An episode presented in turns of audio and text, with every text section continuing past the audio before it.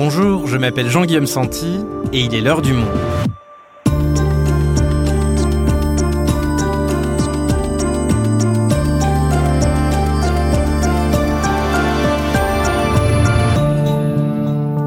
La politique que je mènerai sera écologique ou ne sera pas. Ces mots, ce sont ceux d'Emmanuel Macron lors de l'entre-deux tours de la dernière élection présidentielle, alors qu'il cherchait à attirer vers lui les voix de la gauche.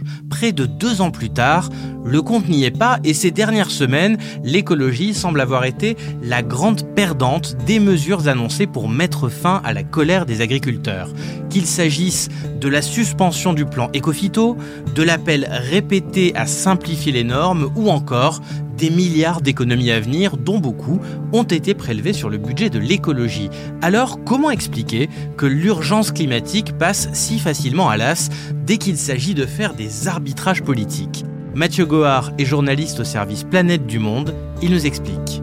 Écologie, les multiples reniements d'Emmanuel Macron face aux agriculteurs, un épisode de Marion Botorel, réalisation Thomas.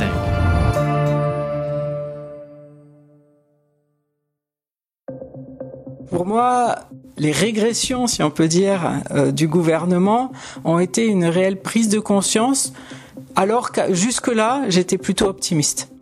Marielle Monginoul est directrice de recherche à l'Institut national de la recherche agronomique, l'INRAE. Comme mille autres scientifiques français, elle a décidé de signer une tribune publiée dans Le Monde le 26 février. Ce qui m'a décidé de signer cette tribune, c'est le fait que je m'alarme face aux décisions prises par le gouvernement en réponse à la mobilisation des agriculteurs.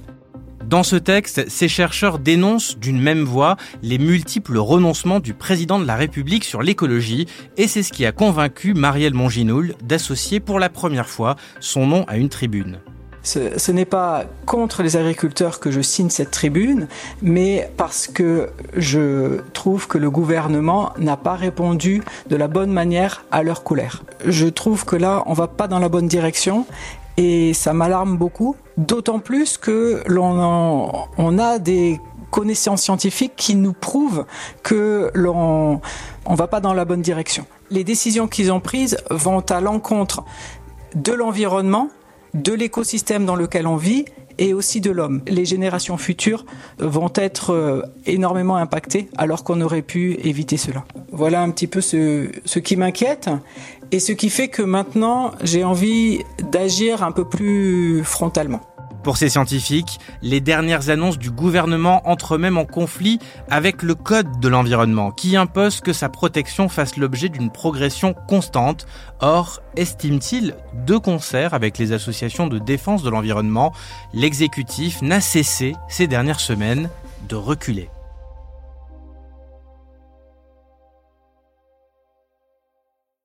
Salut Mathieu. Salut Jean-Guillaume. Alors, on vient d'entendre que les dernières annonces du gouvernement euh, inquiètent ce millier de scientifiques qui ont signé cette tribune dans le journal. Euh, d'abord, Mathieu, euh, quelles étapes pour toi ont, ont, marqué des renoncements du gouvernement sur l'environnement, si on devait schématiser? Bah, Depuis le début de l'année 2024, il y a eu plusieurs signaux d'alarme pour les défenseurs de l'environnement. La première chose, on l'a déjà un peu oublié, c'était l'annonce du nouveau gouvernement de Gabriel Attal. D'abord parce que Gabriel Attal n'est pas un grand euh, passionné de ces questions-là, en tout cas il l'a jamais montré. Et dans l'architecture du gouvernement, il y a eu la disparition du ministère de la Transition énergétique, qui était un point euh, très important de la planification écologique. Et cette question de la production de l'énergie a été récupérée par Bercy. C'est un peu un retour aux années 80, et c'était un signal inquiétant. Après, on verra ce qu'ils vont en faire. La deuxième chose, vous avez déjà commencé à l'évoquer, c'est la crise agricole, où les premières réponses, les réponses d'urgence à la crise, étaient vraiment dirigées contre l'écologie. On pourra le détailler un peu plus tard. Et le troisième point, c'était vraiment les économies qui viennent d'être annoncées par le gouvernement sont quasiment enfin en grande partie dirigées contre l'écologie et notamment contre une mesure très importante de ces quinquennats qui était ma prime rénov qui sert à rénover euh, les bâtiments et donc à lutter contre les gaz à effet de serre. Et quand tu dis économie, tu fais référence hein, au coup de rabot annoncé de 10 milliards d'euros par, euh, par Bruno Le Maire. On va revenir sur euh, tous ces revirements successifs. D'abord, commençons peut-être par la crise centrale, c'est celle des agriculteurs. Cette mobilisation, elle dure depuis plus d'un mois désormais. Et alors, pour tenter d'éteindre la colère, le gouvernement a multiplié les prises de parole, les annonces. La première, c'était le 26 26 janvier dernier lorsque Gabriel Attal s'est exprimé, appuyé sur des bottes de paille, depuis une exploitation agricole en Haute-Garonne. Dès aujourd'hui, je décide de 10 mesures de simplification immédiate que je prends immédiatement, je le prendrai par décret pour la plupart, à partir de demain. Mathieu, ces 10 mesures ciblent d'emblée l'écologie. Oui, tout de suite, c'est un signal envoyé aux agriculteurs très fort sur la simplification sur les plans et c'est dirigé beaucoup contre la biodiversité, notamment sur les zones humides. Il y a des choses contre euh, l'Office français de la biodiversité, c'est-à-dire quoi? Alors c'est des gens qui enquêtent, qui viennent vérifier que les agriculteurs respectent bien certaines règles. Euh, voilà, ça peut provoquer de la colère de la part de certains agriculteurs, mais là, il y a carrément une mise sous tutelle de l'OFB. Et puis, dans ce contexte de simplification des normes, qui est vraiment un mot-clé pour essayer de calmer la crise, ce qu'annonce Gabriel Attal, c'est de dire les préfets vont recevoir les agriculteurs et pendant un mois, ils vont discuter de comment simplifier les choses, comment moins embêter les agriculteurs. Et ça, ces réunions qui se déroulent dans les préfectures depuis plusieurs semaines se font sans les associations écologistes, sans les défenseurs de l'environnement. Donc on a quand même un dialogue, un face-à-face directement entre les agriculteurs et l'État qui a euh, beaucoup énervé les défenseurs de l'environnement à ce moment-là. Et cette simplification des normes environnementales, elle va revenir dans plusieurs prises de parole, comme euh, quatre jours plus tard, le 30 janvier, quand Gabriel Attal prononce son discours de politique générale à l'Assemblée nationale, les tracteurs bloquent toujours les routes et le Premier ministre réitère les promesses qu'il leur a faites. Il y a et il doit y avoir une exception agricole française. Je suis lucide. Je suis lucide face à l'empilement des normes, face aux décisions qui tombent d'en haut et qui parfois tombent d'on ne sait où. L'agriculture doute, elle aussi, et elle attend des réponses et des solutions. Nous serons au rendez-vous sans aucune ambiguïté.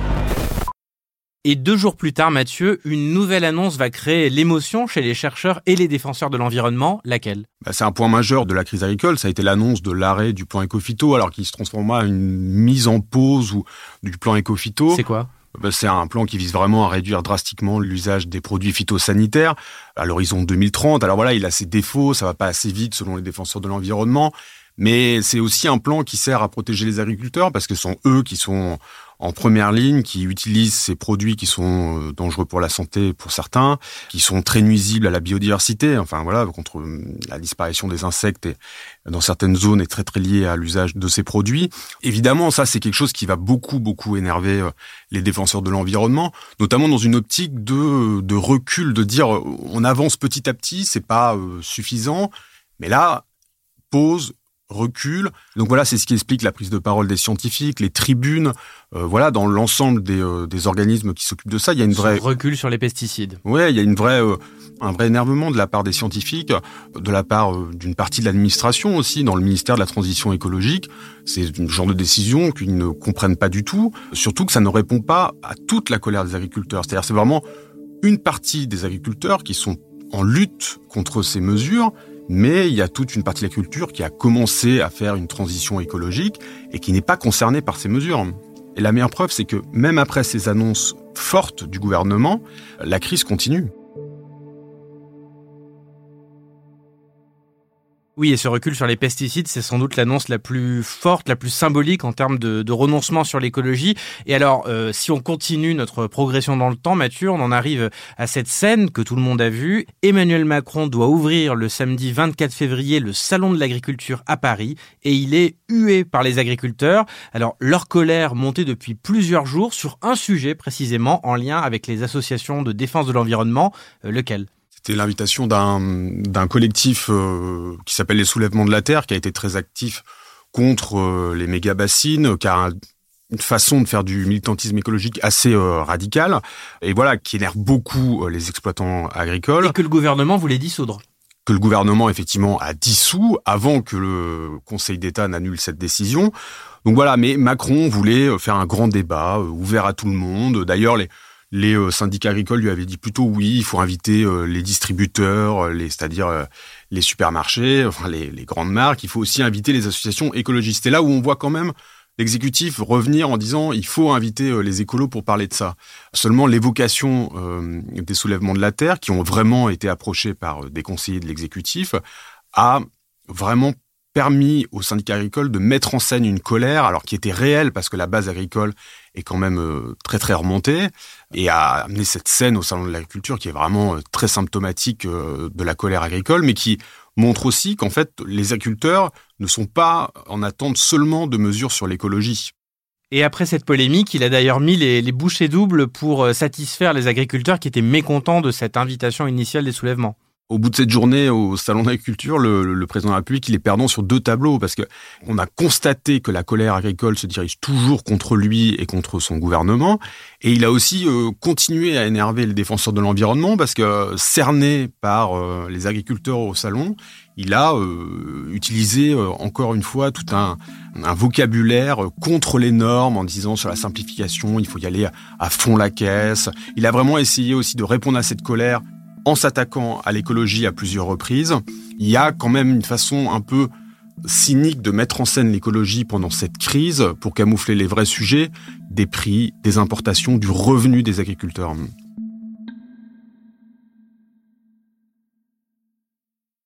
Ok, donc on vient de voir les mesures prises pour euh, tenter d'enrayer la, crise agricole.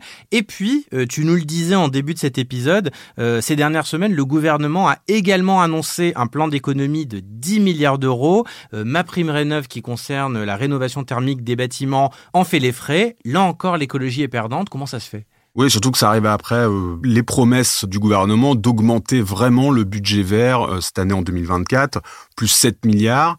Et les premières mesures d'économie de l'année se dirigent en partie contre l'écologie. Euh, il y a 10 milliards d'économies et il y a à peu près 1,5 milliard sur l'écologie. C'est clairement le ministère qui paye le plus lourd tribut.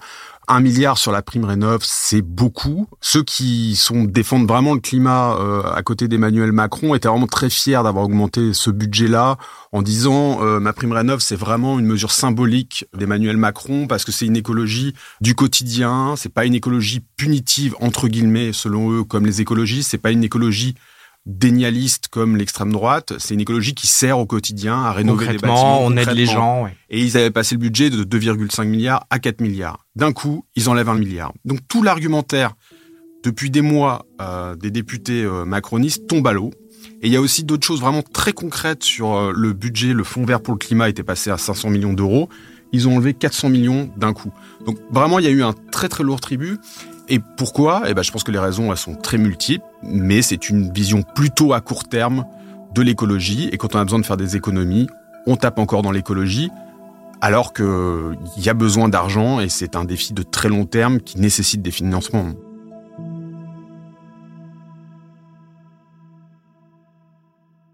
Mathieu, ce qui est intéressant dans ce que tu nous racontes, c'est cette opposition entre ces mesures d'urgence euh, court-termistes prises pour répondre à la crise, pour éteindre l'incendie, euh, et les changements de trajectoire de long terme qu'il faudrait euh, enclencher dès maintenant si on veut répondre à l'objectif de neutralité carbone en 2050. Et ce décalage-là entre court terme et long terme, c'est précisément ce que dénoncent les chercheurs signataires de la tribune publiée dans Le Monde, dont Marielle Monginoul. Moi, ce qui me choque le plus, c'est qu'on ait répondu en cherchant à niveler par le bas les objectifs. Au lieu de prendre en considération l'environnement, la santé, etc., on s'est dit les, les agriculteurs ont un problème économique, ils ont un problème aussi de normes qui sont à respecter, qui sont lourdes, euh, il y a des problèmes de bureaucratie qui sont très importante et que je reconnais. Hein. Mais par contre, on va répondre de manière court-termiste alors que c'est vraiment un changement de modèle qu'il faudrait effectuer. Tout ce que on observe en tant que scientifique nous montre que c'est maintenant qu'il faut agir et pas plus tard. Alors Mathieu, le gouvernement a tout de même annoncé mercredi 28 février euh, renforcer le fonds d'urgence pour l'agriculture biologique. Il passe de, de 50 à 90 millions d'euros. Euh, mais pour autant, on ne change pas radicalement de modèle non plus. On ne sort pas euh, de ce modèle productiviste pour aller globalement vers une agriculture plus locale et moins émettrice. Cette crise, elle est, elle est passionnante, elle est, elle est révélatrice de beaucoup de choses, mais l'apparence de la crise, c'est vraiment une colère des agriculteurs contre les normes, contre l'écologie. Et c'est d'ailleurs comme ça que le gouvernement essaye de se sortir de la crise en répondant tout de suite à cette colère qui existe. On va pas la nier. Il y a quand même, ils sont en première ligne, les exploitants, sur plein de normes, plein d'efforts à faire. Et donc elle existe, cette colère. Mais elle est beaucoup, beaucoup plus diversifiée que ça. Et euh, elle recoupe tout un ensemble de choses sur lesquelles le gouvernement n'a pas la réponse tout de suite. C'est-à-dire, par exemple, soutenir les prix, le fait que peut-être l'agriculture soit moins mondialisée. Et ça recoupe là des choses que défendent les euh, associations écologistes en disant, voilà, il faut revenir à une agriculture plus raisonnée, plus locale, avec des circuits courts. Et donc c'est pour ça qu'on a eu deux choses, sans doute des euh, grands exploitants défendus par la FNSEA et euh, une agriculture qui était euh, plus cachée, défendue par des associations écologistes. Et en tout cas, non, il n'y a pas eu ce débat-là. Ce débat-là, il est resté beaucoup sur les normes. Et alors, pourquoi est-ce que le gouvernement privilégie cette lecture-là d'agriculteurs plutôt alignés sur les positions de la FNSEA, qui sont euh, mobilisés contre les normes et ont fait de l'écologie le bouc émissaire? Bah, sans doute parce que c'est des réponses plus faciles à court terme, c'est des choses qu'on peut enclencher tout de suite. La transition d'un modèle agricole, comme la transition de tous les modèles, énergétique, économique. Ça demande énormément de temps. En fait, la planification écologique, l'horizon de la neutralité carbone en 2050 est quelque chose de très long terme qui se percute très fortement avec les crises de court terme. On va pas demander demain euh, aux agriculteurs de changer de modèle et le gouvernement ne peut pas leur demander de changer de modèle en une année, en deux années, en cinq années. Par contre, il y a dans cette crise des reculs et qui donnent pas le cap à suivre. C'est là qu'elle est vraiment très dommageable sur la transition écologique. C'est que voilà, elle fait passer le message, cette crise, à travers ce qui a été euh, enclenché par le gouvernement, que l'écologie est un frein et plutôt euh, quelque chose qui entrave les agriculteurs et donc les Français alors qu'en fait c'est plutôt une vision à long terme de l'écologie avec des impératifs et des urgences de court terme qu'il faut résoudre. Voilà, c'est ça le grand défi euh, de la transition écologique qui est très compliqué pour les gouvernements et pour beaucoup de gouvernements européens d'ailleurs. Ce qui est intéressant, euh, c'est peut-être encore en même temps d'Emmanuel Macron, c'est qu'on a l'impression qu'il y a deux présidents de la République. Il y a celui euh, des multiples renoncements écologiques que tu nous décris actuellement, mais il y a aussi celui de septembre dernier qui présentait son grand plan de planification écologique, qui annonçait qu'il allait diviser de moitié les émissions de gaz à effet de serre en France euh, en 2030 et qui appelait alors hein, à bâtir une écologie à la française. On l'écoute. Aujourd'hui, on n'y est pas. Et si on ne change pas les choses, on n'y arrivera pas. Alors, ce jeudi 26, nous avons tenu un conseil de planification écologique. Ce conseil, euh, comme je m'y étais engagé, avait pour but de, faire à la fois l'état des lieux de où nous en sommes en termes d'émissions, ce que nous avons fait comme effort ces dernières années, et puis de ce qui nous reste à faire pour atteindre nos objectifs en 2030 et en 2050. Ça semble assez paradoxal, Mathieu, et le Macron d'aujourd'hui contredit le Macron de septembre dernier où il appelait à accélérer. Il n'est pas le seul, il y, a, beaucoup de dirigeants occidentaux qui sont comme ça. Il y a, le Macron de la COP, euh, il y a le Macron effectivement du discours de la planification euh, de l'écologie à la française, il y a le Macron qui a mis en place euh, la planification écologique. Donc le président de la République qui a une, une vision de long terme, qui essaye d'embarquer tout le monde. Et après, il y a des crises qui viennent percuter tout ça avec des renoncements, des économies, on parlait des milliards, et en fait, c'est un vrai problème parce qu'en fait, la planification écologique, elle a une grande vertu, c'est que on doit absolument donner un cap à tous les Français, mais aussi aux investisseurs, aux entreprises, donc aux ménages, c'est-à-dire vers où on va. C'est très important sur euh, les investissements, par exemple. Quand l'État met des milliards sur l'écologie, ça donne un signal, ça donne une petite indication sur, voilà, les entreprises peuvent aller vers ça parce que dans les 5, 10, 15 ans, l'État restera sur cette ligne-là. C'est pareil en fait sur l'usage du phytosanitaire, c'est pareil sur l'usage de la voiture. C'est important de montrer où on va pour qu'il y ait une sorte de vraiment de progression. C'est pour ça que la politique de la planification se pense que sur le long terme. Et quand il y a des reculs de ce type, ça crée un doute euh, chez les investisseurs alors qu'on a besoin de beaucoup, beaucoup, beaucoup d'argent à très long terme. Donc ça brouille le message. Oui, ça brouille complètement le message. Pas le message de court terme, mais le message de moyen et de très long terme. La planification, la transition climatique, c'est quelque chose qui se joue sur des décennies. Et le monde politique n'a plus l'habitude de ça. Il a l'habitude d'être dans le court terme, dans l'élection qui suit au maximum, mais jamais dans l'horizon 2050.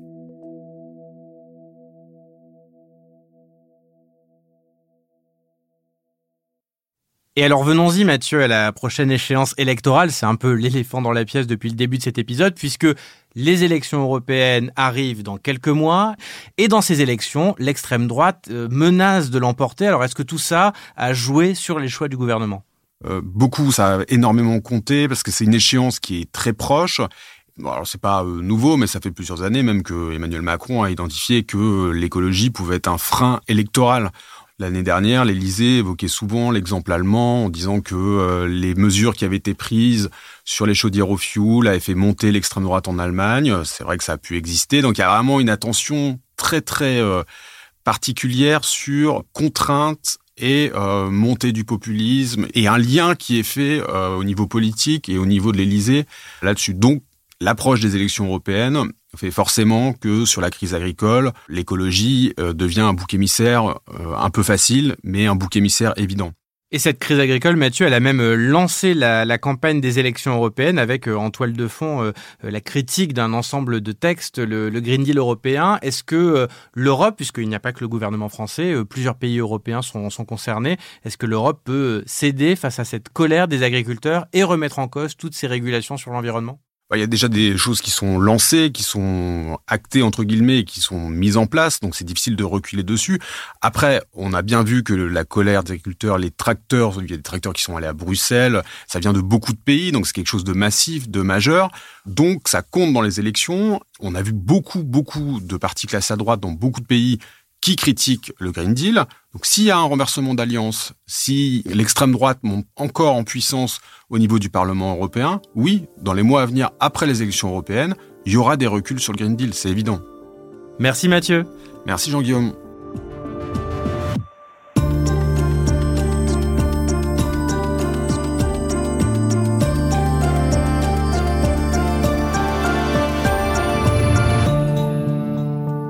En savoir plus sur le sujet et retrouver tous les articles de Mathieu Goard, je vous invite à vous rendre sur la rubrique Planète sur notre site.